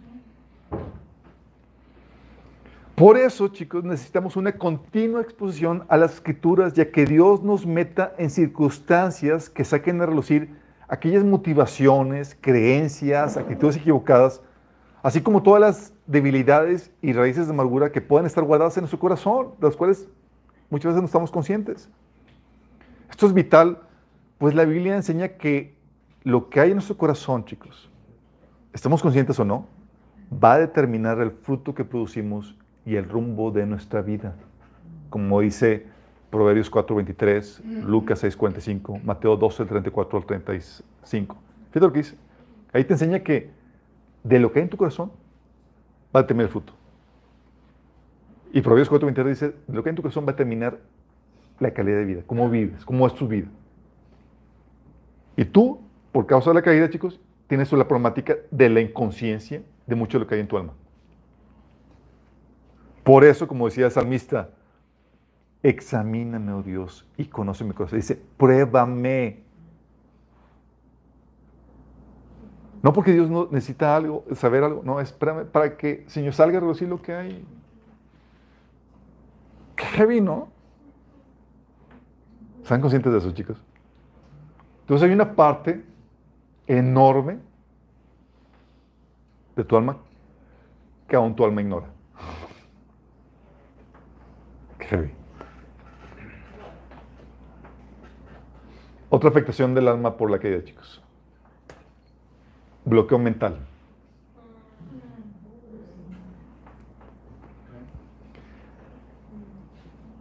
Bloqueo para no oír la conciencia o ver la realidad o la evidencia, chicos. Es como si fuera un secuestro temporal de la conciencia y el correcto razonar. O es como, oye, ¿te ha pasado en las películas, oye, está el niño ahí molest- molestando y, y lo, y le hace una patada y lo metes a romper? y lo encierras, órale. Y está hablando, está, Pero tú ya, ya lo callaste, ya lo metiste ahí donde no se ve y donde no moleste. ¿Sí? Así a veces pasa con la conciencia, chicos. Ese es el niño molestoso que está, no te deja hacer cosas. Lo voy a hacer mi papá y, y, y- lo, encierras en el cuarto. Sí. O lo amordazas y lo amarras y lo secuestras. ¿verdad? O lo vendes.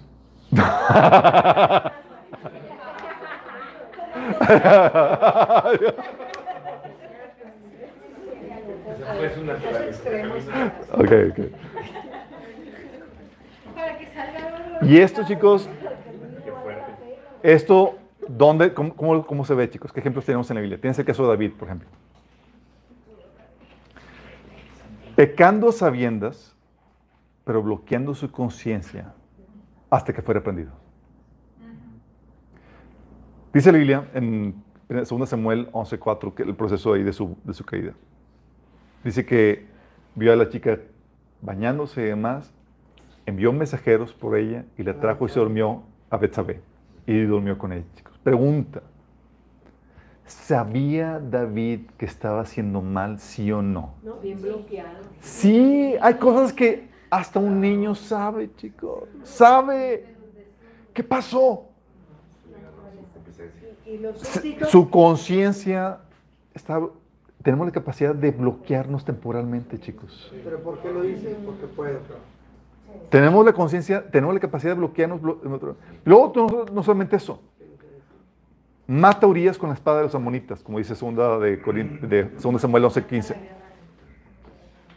Pregunta, chicos, ¿sabía David que lo que hacía estaba mal? Sí. Sí, claro que sabía, pero se había bloqueado. Y a ti y a mí nos ha pasado, chicos. Momentos donde pones la conciencia en pausa, la callas, la metes al ropero y haces lo que... Pero tenía el poder, como que Tenía el poder para hacerlo. Pues se te hace menso.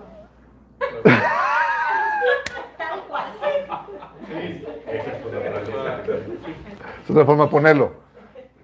Bloqueo mental o capacidad para hacerse menso. Y no fue sino hasta que fue confrontado que su conciencia secuestrada fue rescatada de ese secuestro en el que estaba, chicos. Fíjate lo que dice. Dice 2 de Samuel 12 del 1 al 13. Dice, el Señor envió al profeta Natán para que contara, le contara a David la siguiente historia.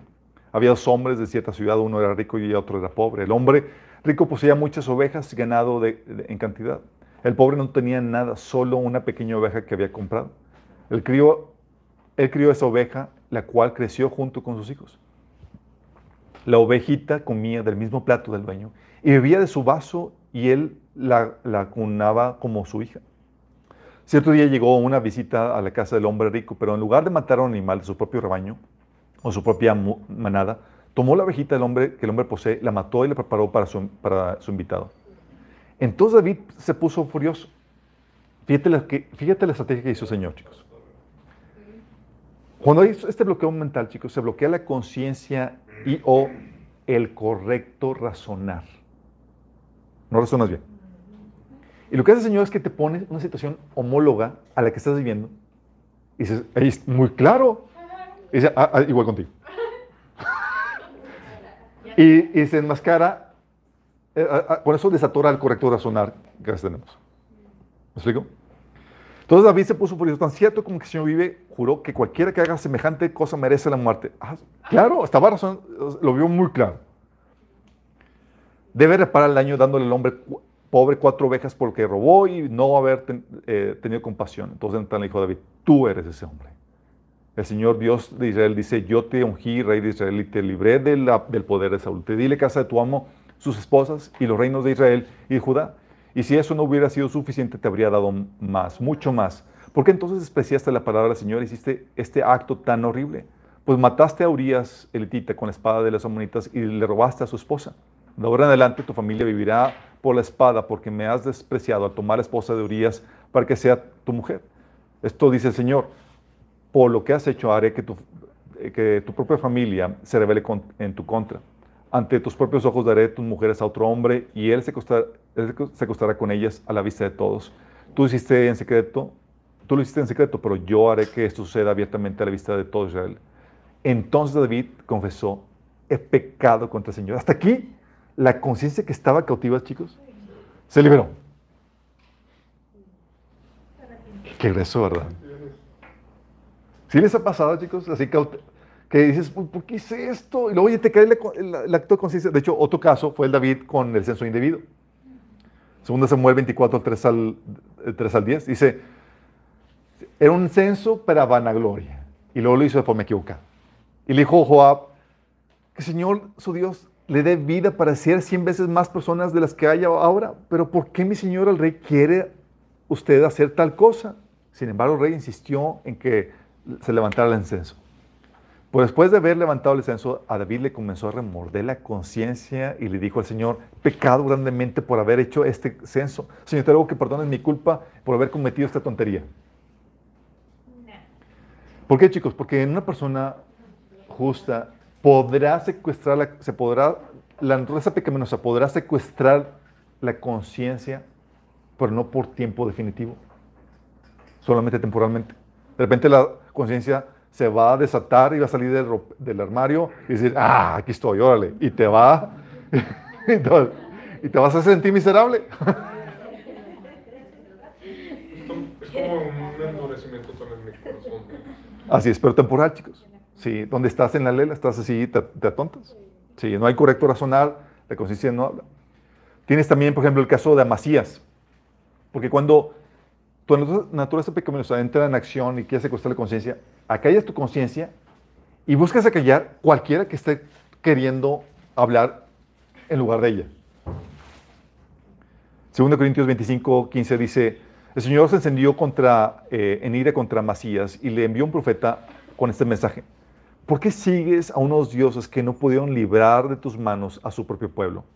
El rey interrumpió al profeta y replicó, ¿y quién te ha nombrado consejero del rey? Uh. Si no quieres que te maten, no sigas fastidiándome. El profeta se limitó a añadir, solo sé que por haber hecho esto y por no seguir mi consejo, Dios ha res- resuelto destruirte. Qué. ¿Qué pasa, chicos? Cuando la naturaleza caminosa quiere callar la conciencia, chicos, y uno persiste en su pecado, cualquiera que tome el lugar de tu conciencia, que te quiera redarguir, que te quiera exhortar, tú lo vas a querer quitar de tu vida. ¿Me explico? Puede ser que muy al fondo está ahí, tú escuches la vocecita de tu conciencia, estás haciendo mal, y en el ropero te escucha ahí como. Amordazado y demás, queriéndote decir, pero tú lo quieres callar. Ah, Luego llega el Señor y dice, no, su conciencia no está funcionando bien, vamos a enviar a un hijo, a un hijo de Dios que le habla. Y te escoge a ti. Sí. ¿Sí te ha pasado, chicos? Que el Señor te pone a hablar, a exhortar a una persona y saltan chispas. Ya sabes por qué, chicos. Porque a ti también te ha pasado. Tienes el caso de los fariseos, chicos, con el bloqueo también mental, chicos. Tienes la evidencia, el correcto razonar, chicos. Acu- Acuérdense que es el bloqueo de la conciencia y el correcto razonar. Fíjense la, estupidez de este asunto, chicos. Ven con sus propios ojos que Jesús resucita a Lázaro. Ven el milagro delante de ellos. Y los fariseos en, Juan 12, del 9 al 11, dice, entonces los jefes de los sacerdotes resolvieron matar también a Lázaro, pues por causa de muchos se apartaron de los judíos y creían en Jesús. Sabían del milagro, sabían que era real, sabían que Lázaro había resucitado. Y ellos en vez de dejarse convencer por eso, vamos también a matar a Lázaro. O incluso, chicos, en la resurrección de Jesús, Mateo 28, del 11 al- al 15, dice que, ¿se acuerdan lo que pasó? Que llegaron, que resucitaron, resucitó, resucitó Jesús y los guardias fueron a avis- avisar a los líderes. Dice, dice, algunos de los guardias entraron en la ciudad e informaron a los jefes de los sacerdotes de todo lo que había sucedido. Fíjate, imagínate los guardias diciéndole a los líderes, a los sacerdotes, oigan, Jesús resucitó. Lo vimos. Y ellos, en vez de eso, fíjate lo que dice. Después de reunirse estos jefes con los ancianos y de trazar un plan, le dieron a los soldados una fuerte suma de dinero y les encargaron, digan que los discípulos de Jesús vinieron por la noche y que mientras ustedes dormían se robaron el cuerpo. Y si el gobernador llegara a enterarse de esto, nosotros responderemos por ustedes y les evitaremos cualquier problema. Siendo, viendo la evidencia delante de ellos y no pudiendo aceptarla, chicos. Tú puedes ver esto también en el caso de Balaam. ¿Te acuerdas? Iba en, en rebelión con, con- contra el Señor y el Señor, el ángel de Jehová se le, se le pone enfrente a la burra que iba cabalgando y, le, y como veía que iba en, en- en- en rebelión contra Dios en, en su, en esa misión, le iba con, estaba con la espada desenvainada y el- la burra se, se refrena y se, y, y se da contra, eh, se orilla contra la pared y le, le topa la, la pierna. Y que de repente, chicos, la burra empieza a hablar. Tú y yo, en un estado normal, chicos, sales o gritas o sales corriendo de ahí, Pero no le contestas. pero no te pones a discutir con ella. ¿Sí me explico? O sea, dice, entonces encendió la ira de Balaam y golpeó a la burra con un palo, pero el Señor hizo que hizo hablar a la burra y ella le dijo a Balaam, ¿se puede saber qué te he hecho para que me hayas pegado tres veces?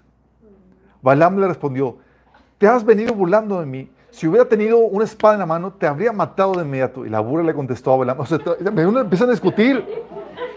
¿Acaso no soy la burra sobre la que siempre has montado hasta el día de hoy? ¿Alguna vez te hice algo así? No, respondió Balaam.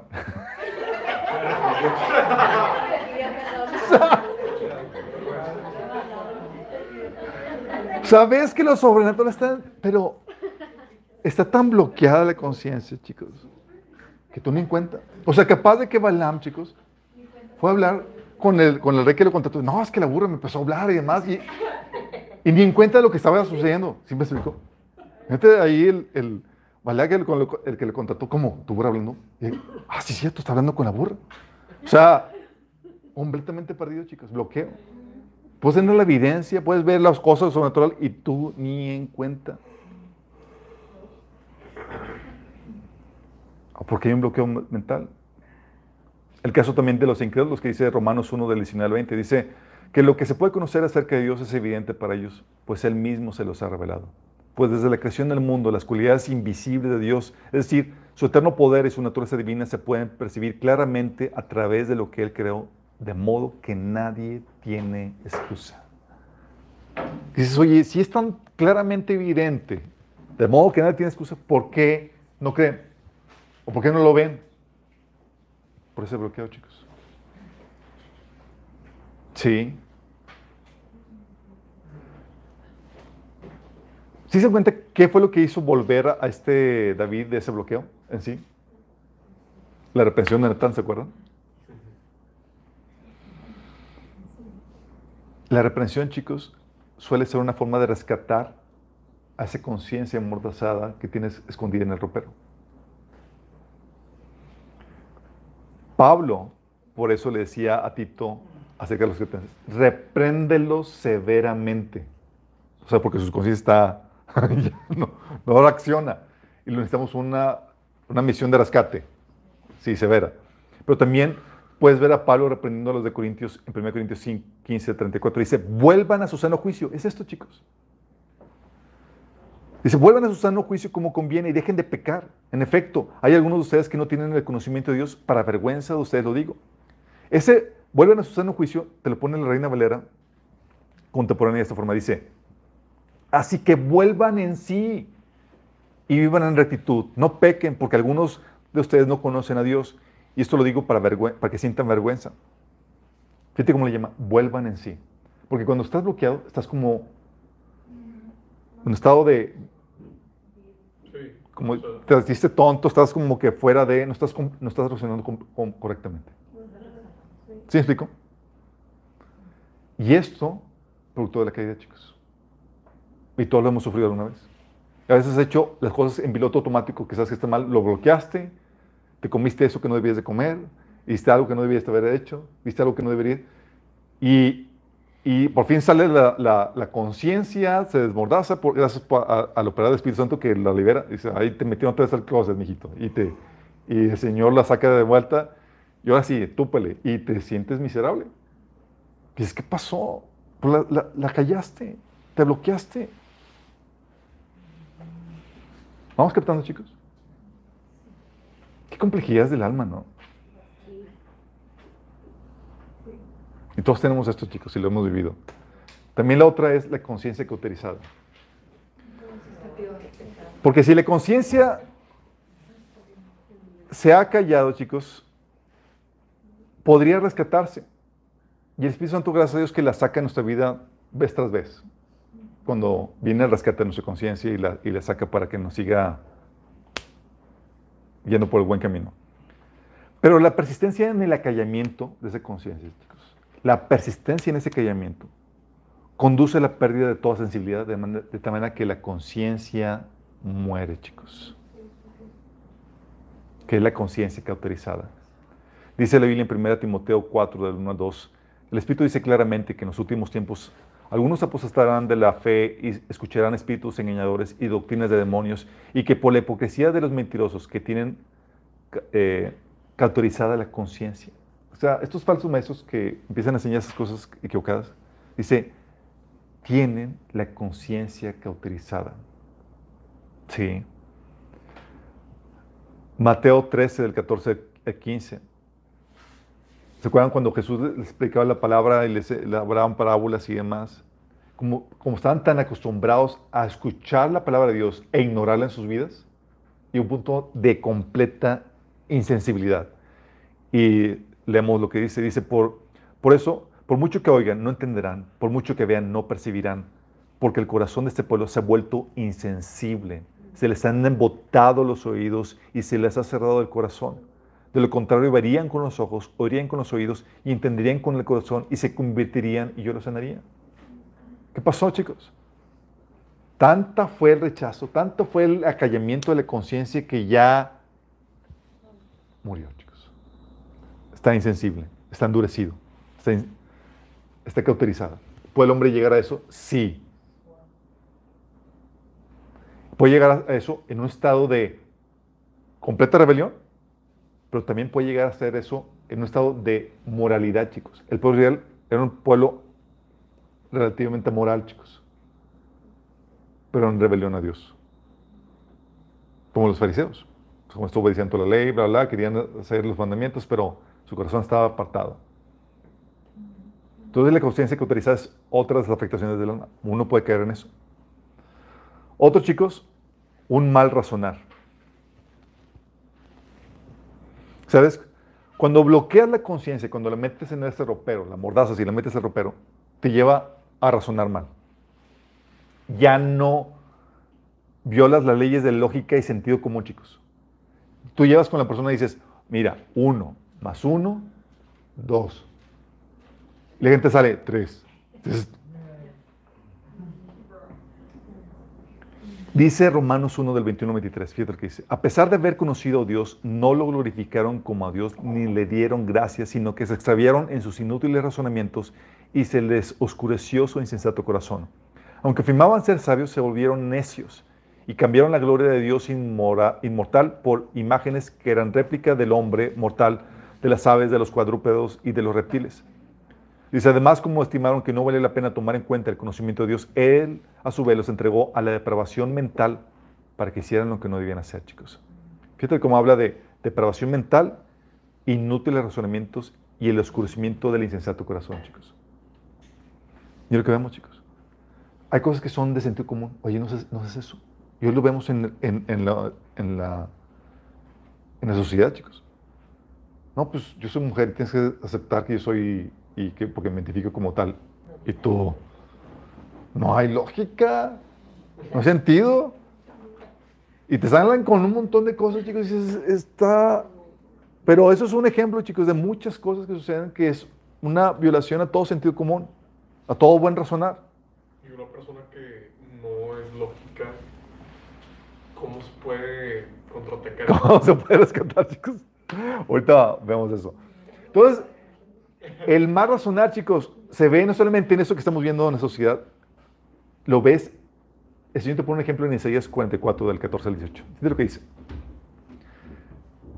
Pone a la, a- la relieve la estupidez que viene, chicos, por esa afectación del alma. Dice, esta persona corta cedros, escoge ciprés y robles y planta pinos en el bosque para que la lluvia los alimente. Luego usa parte de la madera para hacer fuego y con esto se calienta y hornea su pan. Después, aunque parezca increíble, toma lo que queda y se hace un dios para rendirle culto, hace un ídolo y se inclina ante él. Quema parte del árbol para asar la carne y para darse calor y dice, ah, qué bien se siente uno con este fuego. Y fíjate cómo el Señor poniendo la actuación y toda la cosa, para que lo veas. Dice, luego toma lo que queda y hace su Dios, un ídolo tallado, cae de rodillas ante el ídolo, le rinde culto y le reza, rescátame, le dice, tú eres mi Dios. Versículo 18 dice, cuánta estupidez, cuánta ignorancia. Tienen los ojos cerrados, no pueden ver, tienen la mente cerrada y no pueden pensar. Fíjate cómo te habla que esa estupidez, esta ignorancia, es por el bloqueo, chicos. Por cerrar tus ojos. Por cerrar esa conciencia, chicos. Porque ese bloqueo que vimos en el punto 5, si se mantiene, va a llevarte a un mal razonar, a una pérdida de sentido común, a hacer ese tipo de cosas que el Señor dice, cuánta estupidez. Y tú decíamos, sí, es muy claro. Pero ¿cuántas cosas, en cuántas áreas seguimos teniendo eso, chicos? La gente, dice en otra versión, la gente no sabe ni entiende, tiene cerrados los ojos para no ver, cierran su corazón para no entender, que es ese bloqueo en la mente que les comento, chicos. El antídoto, que dices, oye, ¿cómo lo haces? Lo llevas al buen razonar, chicos. Lo que tuvo que hacer el Señor con este David, le puso una analogía clara, que era una clara de- definición de lo que estaba haciendo. De hecho, una vez así me, lo hice con, apliqué esa estrategia con una, con una familiar que estaba haciendo algo que era claramente mal, pero yo no lo veía. Pero si algo aprendemos en la iglesia es que si quieres ver el error, es muy fácil cuando lo ves en el prójimo. Entonces le platico, oiga, tengo tal problemática con tal persona que llegó a la oficina, hizo esto, hizo esto y estaba escribiendo su mismo comportamiento. Y no sé qué hacer. Dice, no, es una persona que está abu- abusiva, no puede hacer esto y toda la cosa. Y estaba todo indignado y está... Digo, pues es usted. Y le cayó así de repente. Usé la misma estrategia que hizo Natán con, con usé la misma. Sí. Entonces el antídoto es llevarlos a un buen razonar. Y a veces no queda otra más que esperar que toquen piso y se confronten con las duras consecuencias. Porque hay gente bien testaruda, chicos. Sí.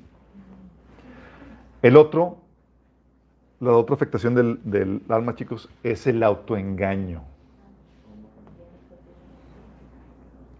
Miren, por las dos naturalezas que tenemos, hay discusiones mentales que tenemos. ¿Sí te ha pasado? Que estás peleando ahí contigo mismo. Es que está, esto también, no, pero esto podría justificarse con esto. O que esto está- y dice Romanos 12, 15, que los gentiles muestran que llevan escritos en el corazón lo que la ley exige, como lo testigua su conciencia, pues sus propios pensamientos algunas veces los acusan y otras veces los excusan. Y a veces tu pensamiento está justificándote y otro está acusándote y estás, no, pero no, no, o sea, no hay que ser tan legalista. O empieza la discusión ahí mental, bien, sí. Y en tu mente escuchas ambos argumentos.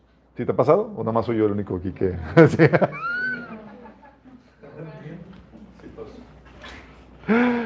Pero los asuntos, chicos, es que puedes convencerte de que estás haciendo algo bien, que muy en el interior sabes que está mal. Y decir, se, metiste la- a otra vez al conciencial, al ropero, chicos. Escucha su vocecita todavía gritando, eh, pero está mal, y pues ya se escucha lejitos. Sí. y puedes convencerte, escuchas aquí la entonces pequeñosa que te está hablando con claridad. Sí. Eh, puedes escuchar, sabes que está mal el argumento, tal vez no está del todo bien el argumento de la naturaleza pecaminosa que escuchas, pero pues el deseo está ahí también, o sea, se combina con el deseo que tienes, así que se la compras. Dices, no, no tiene buena lógica, no está todo bien, pero tiene el argumento, te lo compro, ya, ok, ¿cuánto? Porque hay, hay, el deseo. O mal argumento, pero pues está, se combina con el hambre, ¿sí? ¿Y qué pasa, chicos? Uno se autoengaña. Sí. No llevaste cautivo el pensamiento, sino por el deseo, la concupiscencia que te ponía ahí, porque no solamente es la lógica, el argumento, sino está ese deseo, te lo tragaste. Dice 2 Corintios 10, 15 que debemos destruir toda altivez y todo eh, que se levante en contra del conocimiento de Dios y llevar cautivo todo pensamiento para que someta a Cristo. Pero a veces esos argumentos que te llevan a obedecer a Cristo son rechazados porque la naturaleza pecaminosa te da otros argumentos combinados con el deseo, la concupiscencia. Y dice Santiago 1.14, sino que cada uno es tentado cuando de su propia concupiscencia es atraído y seducido. Fíjate cómo habla de la atracción que produce la concupiscencia. Pero no solamente es la atracción, está el argumento que la naturaleza pecaminosa dice. Sí. Medio chambón el argumento, medio... Pero está, está el deseo y pues busca racional, racionalizarlo y se lo compras. Y aunque escuche la vocita, eh, estás mal, pues ya la metiste al ropero. En pocas palabras, chicos, tienes la capacidad de autoengañarte.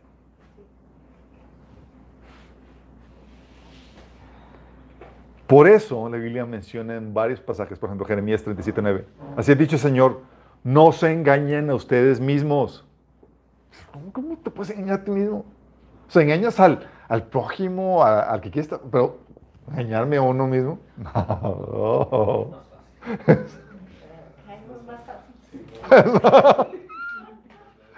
Por las dos naturalezas, chicos, sucede eso que les comento. La naturaleza pecaminosa a- da- arroja argumentos también, y juntamente con deseos. 1 Corintios 6, 9 dice, no se cuenta de que los que hacen lo malo no heredarán el reino de Dios. Dice, no se engañen a sí mismos. Te lo vuelvo a repetir. Gálatas 6, 7 dice, no se engañen. Dios no puede ser burlado. Porque Dios no piensa, la naturaleza ah, lo puedes hacer, como no va a pasar. Dice- y- y- y llega la arrepentimiento y dice, no te engañes. Dios no puede ser burlado. Todo lo que el hombre eh, siembre, eso también cosechará. Es un wake up. Sí. Santiago nos dice, dice, mis queridos hermanos, no se engañen. ¿Y, ¿y por qué lo repite tanto? Dile, por, porque tenemos esa capacidad. La tenía Adán, lo dudo. Eso viene con la- por naturaleza pecaminosa, chicos. El antídoto para el autoengaño, chicos, ¿qué, qué se, qué se le ocurriría que podríamos poner para no, no engañarnos? Explosiona la palabra, la palabra te confronta. Y la reprensión de tu hermano. No hay, No hay que... no hay cura de eso. no hay que- Es que todo pasa aquí. o sea, Todo pasa aquí, pero a veces se ve el argumento que tragaste por lo que estás haciendo, o lo que estás diciendo, lo que estás actuando. Y es donde, ah, bueno. por eso, chicos, el congregarnos, el exponernos a la relación con los hermanos te ayuda. Porque a veces tú ya estás convencido de algo y llega y la aplicación era contraargumento al mal argumento que habías comprado. Sí. Y te desengañas, ching, ya no me pudo autoengañar. Sí. El otro punto y el último, chicos. El olvido.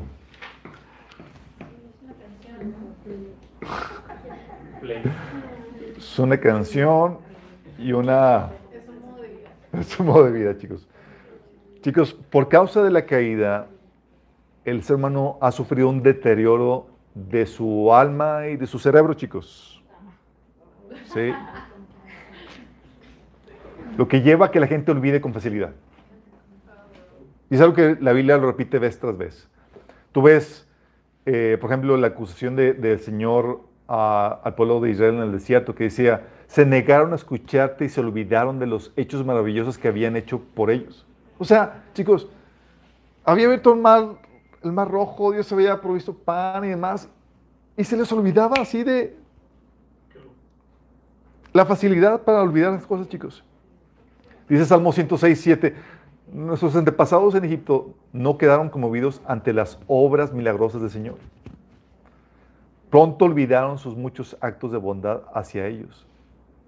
Pronto olvidaron. Puro demente, ¿o qué? Así estamos todos, chicos. Por eso el Salmo decía, no, bendice alma mía, Señor, y no olvides ninguno de sus beneficios. Aún en la tierra prometida, chicos.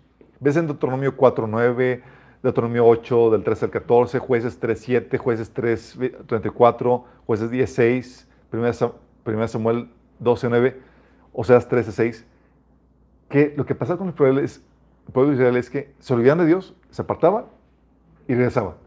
Y luego se volvían a olvidar y se apartaban. Y era el mismo ciclo. Por olvidadizos. Por olvidadizos. ¿Qué es eso, no?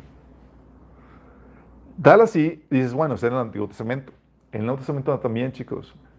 ¿Te acuerdas del episodio cuando, cuando los discípulos estaban afanados porque no habían traído pan? Sí, sí. Los tipos estaban, es que no trajimos pan, ¿qué vamos a hacer? Y demás. Y Señor, dos episodios donde había multiplicado el pan. Y el Señor tuvo que decir, hombres de poca fe, ¿por qué hablan de que no tienen pan? ¿Todavía no entienden? ¿No recuerdan los cinco panes de los, para los cinco mil, para cinco mil personas? ¿Y el número de canastas que recogieron? Ni los siete panes para los cuatro mil y el número de cestas que recogieron. O sea, ¿se te olvidó? Por eso, chicos, ¿sabes qué tienes que hacer, Pablo? Como somos olvidosos a partir de la caída, chicos, dice 1 Corintios 15, 5, 15, 1. Ahora, hermanos, quiero recordarles el evangelio que les prediqué. Eran cristianos, chicos, pero vamos a recordarles el evangelio. o 2 Tito, 2 Timoteo 2, 14, que dice, no dejaré de recordarles esto. Advierte, no dejes de recordarles esto. Adviérteles delante del Señor que eviten impiesadas las instrucciones. No dejes de recordarles. 2 Pedro 1.12 dice Pedro, por esta razón siempre habré de recordarles estas cosas, aun cuando ya las sepan y estén firmemente afianzados en la verdad que han recibido. ¿Por qué, chicos? Pues se te olvida. ¿Te ha pasado? Oye, que vas en tu segunda vuelta o tercera vuelta de la Biblia o... Y ya la habías leído, tenías todas las anotaciones y tú ni en cuenta y dices, ah, este versículo ni me acuerdo, pero lo leí, este lo tengo subrayado. Y puse ahí, importante, no olvidar.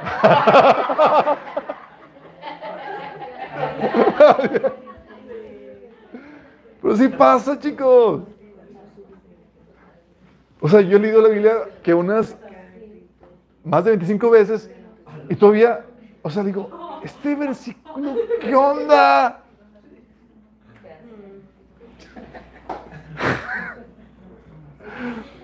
Tal así, chicos, decía Pedro, decía Pedro en 2 Pedro 1.13, mientras yo vi, tenga vida, es mi obligación animarles y recordarles todo esto. Por eso hay gente que dice, no, pues ya me lo sé, recuérdalo, afiánzalo. Dice, ya tomé el discípulo, pues lo tomé pues. ya me, dice mi, me decía mi, mi, tía, yo ya leí la Biblia, hijito. Tía, ¿Cuántas veces la has leído? ¿Una? ¿Con eso basta? No. Dice, lo que me falta es aplicarlo nada más. Entre ellos, el leerla todos los días. Mira, tal así que el Señor tenía que ordenarles a los israelitas que se hicieran flecos en las vestimentas para recordar que debían de cumplir con los mandamientos del Señor, chicos. Dice números 15, 39. Y tal era el asunto que el Señor le enfatizaba y decía en Deuteronomio 6, del 6 al 9, guarda, grábate en el corazón esas palabras que hoy te mando.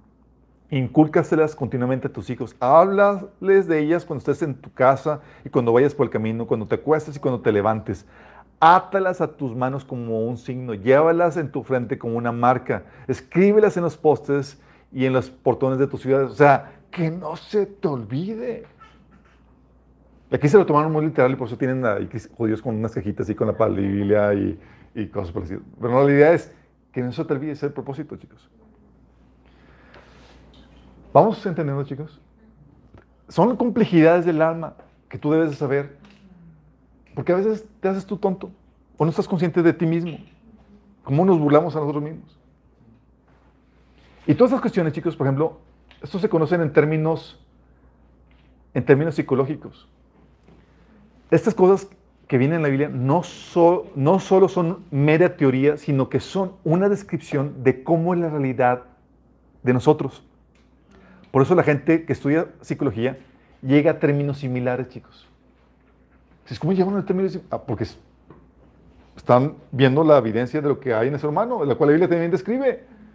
Lo que decía eh, David, oye, que la naturaleza pecaminosa, que le conocen que el ego, ¿cómo? El, el ello, el, la- el buen corazón, el super yo, eh, la, conciencia, la inconsciencia, la subconsciencia, todas cuestiones que están ahí ocultas en nuestras almas son mera descripción de lo que la Biblia ya nos había dicho hace miles de años. Sí. La problemática aquí, chicos, es que algunos piensan que con la caída, chicos, no solamente tenemos este tipo de problemáticas, el olvido, el vacío emocional, el bloqueo mental, la conciencia, sino que también, chicos, dicen que perdimos algunas capacidades y tienes que entender qué capacidades no perdió el hombre. Una, la capacidad de amar. Tal vez interesadamente, y demás, pero la Biblia habla del afecto natural. Y que los paganos también aman. Dicen Mateo 5 del 46 al 47, si solo amas a quienes te aman, ¿qué recompensa hay por eso? Hasta los corruptos cobradores de impuestos hacen lo mismo. O sea, ellos aman a, aquellas personas de las que les dan cosas buenas. ¿Sí?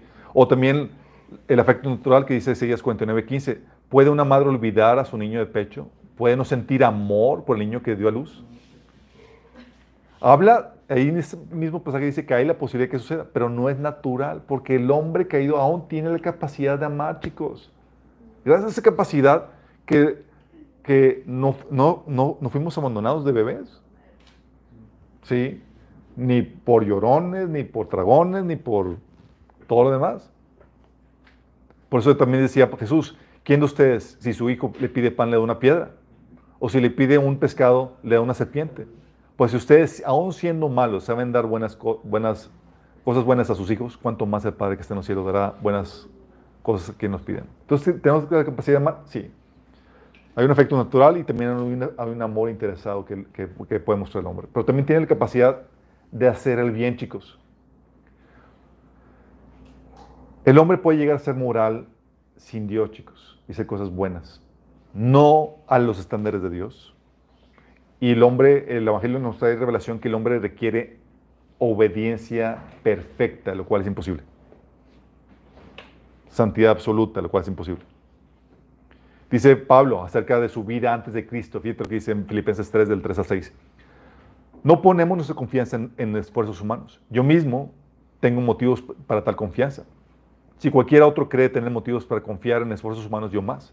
Si considerado el octavo día del pueblo de Israel, de la tribu de Benjamín, hebreo de pura cepa, en cuanto a la interpretación de la ley, fariseo, en cuanto al celo, perseguidor de la iglesia, en cuanto a la justicia que la ley exige, intachable. O sea, tú querías encontrarle una tacha a Pablo de desobediencia a la ley y no lo encontrabas.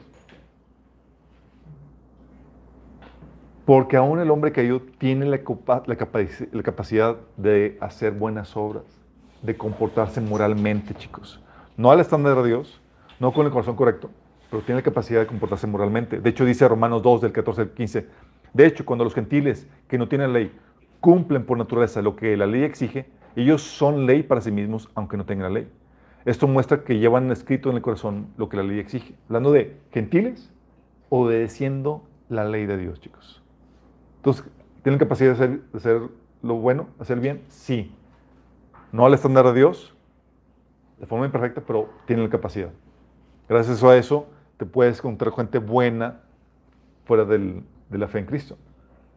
También tiene capacidad de creerle a Dios. Hay dentro del círculo cristiano, pa- particularmente los calvinistas, que dicen que el hombre caído no puede creerle a Dios. Creerle a Dios. En- con eso invalidando lo que le dice. ¿Sí? Fíjate lo que dice. Adán, digo, este Abraham, chicos, ¿tenía el espíritu en él morando? No. No, no tiene el espíritu moral en Adán. Sí. Dice, en esa condición caída, chicos, en Génesis 15, del 5 6 dice que el Señor llevó afuera a Abraham y le dijo, mira al cielo y cuenta las estrellas a ver si puedes. Así de numerosa será tu descendencia. Abraham creyó al Señor y el Señor se le contó como justicia. En su estado caído, tenía la capacidad de creerle al Señor, chicos. En números 14, del 11 al 30, dice, entonces el Señor le dijo a Moisés, hablando del pueblo cuando salió en Egipto, dice, ¿hasta cuándo esta gente me seguirá menospreciando? ¿Hasta cuándo se negará a creer en mí a pesar de todas las maravillas que he hecho en ellos, entre ellos? Fíjate cómo está reclamando el Señor. Está reclamando que no creen en Él a pesar de todas las maravillas que Él ha hecho, chicos. ¿Por qué le reclamaría al Señor si no es porque tiene la capacidad de hacerlo? Sí. De hecho, algunos de ellos, en su estado caído, le creían al Señor. Dice, en cambio mi siervo Caleb ha mostrado una actitud diferente y me ha sido fiel. Le, daré posesión de la tierra que exploró y su descendencia la heredará. Solo heredarán eh, en ella Caleb, hijo de Jefoné, y José, Josué, hijo de Nun, que fueron los que sí le creyeron al Señor. Porque aún en estado caído, el ser humano tiene la capacidad de creerle al Señor y por ello nacer de nuevo, chicos. Por eso Jesús le decía a los fariseos en Juan 10 del 37 al 38, si no hago las, las obras de mi Padre, no me crean. Pero si las hago, aunque no me crean a mí, crean a mis obras para que sepan y entiendan que el Padre está en mí y yo estoy en el Padre. Esto se lo está diciendo a gente no cristiana, no nacida de nuevo, en su estado caído, porque el ser humano, aún en su estado caído, tiene la capacidad de creer en la palabra de Dios. Y por ello, nacer de nuevo. También tiene la capacidad de responder al operar del Espíritu en su estado caído. En su estado caído, puede el, ser humano ser influenciado por el Espíritu. Dice Juan 16 del 8 al 11, cuando el consolador venga, convencerá al mundo de su error en cuanto al pecado, a la justicia y al juicio. Va al Espíritu convencer al mundo, gente no cristiana, chicos. Él es el que trae ese convencimiento de pecado, justicia y juicio. En cuanto al pecado, porque no creen en mí. En cuanto a la justicia, porque voy al Padre y ustedes no podrán verme. Y en cuanto al juicio, porque el príncipe de este mundo ya ha sido juzgado. Entonces el ser humano tiene la capacidad de responder a la persuasión al operar del Espíritu Santo, chicos. Así como la capacidad de resistirlo. Por eso dice Hechos 7:51, Esteban acusando eh, al pueblo de Israel, dice, tercos, duros de corazón y torpes de oídos, ustedes son iguales que sus antepasados, siempre resisten al Espíritu Santo. Y le reclama eso, ¿por qué? Porque el, ser humano, aún en su estado caído, puede acceder al operar del Espíritu Santo. Esdras 1.5, por ejemplo, dice que entonces los jefes de la familia de Benjamín, de Judá, junto con los sacerdotes y levitas, es decir, con todos aquellos en cuyo corazón Dios puso el deseo de construir el templo, se dispusieron a ir a Jerusalén. Fíjate, el Espíritu de Dios poniendo en esos israelitas el deseo. No solamente eso, aún en gente que no era israelita. En Esdras 7.27 dice que, dice Esdras, bendito sea el Señor, Dios de nuestros antepasados, que puso en el corazón del rey, un rey pagano, el propósito de honrar el templo del Señor en Jerusalén. Porque Dios puede poner, el Espíritu Santo puede operar incluso en gente no pagana, chicos. Entonces, el hombre caído aún tiene la capacidad de responder al operar del Espíritu Santo. ¿Puede rechazarlo? Sí, pero también puede, aceptar el operar, la persuasión, el convencimiento que hace el Espíritu Santo. ¿Puede rechazar la palabra de Dios? Sí, pero en su estado caído también puede creer en la palabra de Dios. Puede, tiene la capacidad también para hacer el bien, chicos. Para querer hacer el bien. Por eso el Señor llama al pueblo a que se arrepienta. Y lo hizo también con este Jonás, con el pueblo pagano, de que, hey, arrepiéntanse. Porque el hombre en su estado caído tiene la capacidad de arrepentirse, de creer en Dios y de responder al Espíritu Santo. ¿Vamos, chicos? Terminamos con una oración. ah. Amado Padre Celestial, te damos gracias, Señor. Porque tu palabra nos da revelación y entendimiento a cómo somos, Señor. Cuál es nuestra naturaleza, Señor, y cómo ha sido afectada por la caída, Señor. Padre, que esto podamos grabar en nuestro corazón, que no lo olvidemos, para que sepamos cómo contrarrestarlo, Señor, en, en nosotros mismos y también en la gente que estamos ayudando a compartir el Evangelio, Señor. Que podamos ser astutos, sabios, Señor, para saber cómo abordar a la gente, a nuestro prójimo, Señor, y aún a nosotros mismos, Padre. Ayúdanos, Señor, en este proceso en el nombre de Jesús. Amén. ¿Cuánto duró? 1.40, una hora 45. 1.41. Oye, Alberto, ¿La sintió buena? me salió una pregunta. ¿Verdad que dices que, eh, bueno, dijiste hace rato que, o sea, tenemos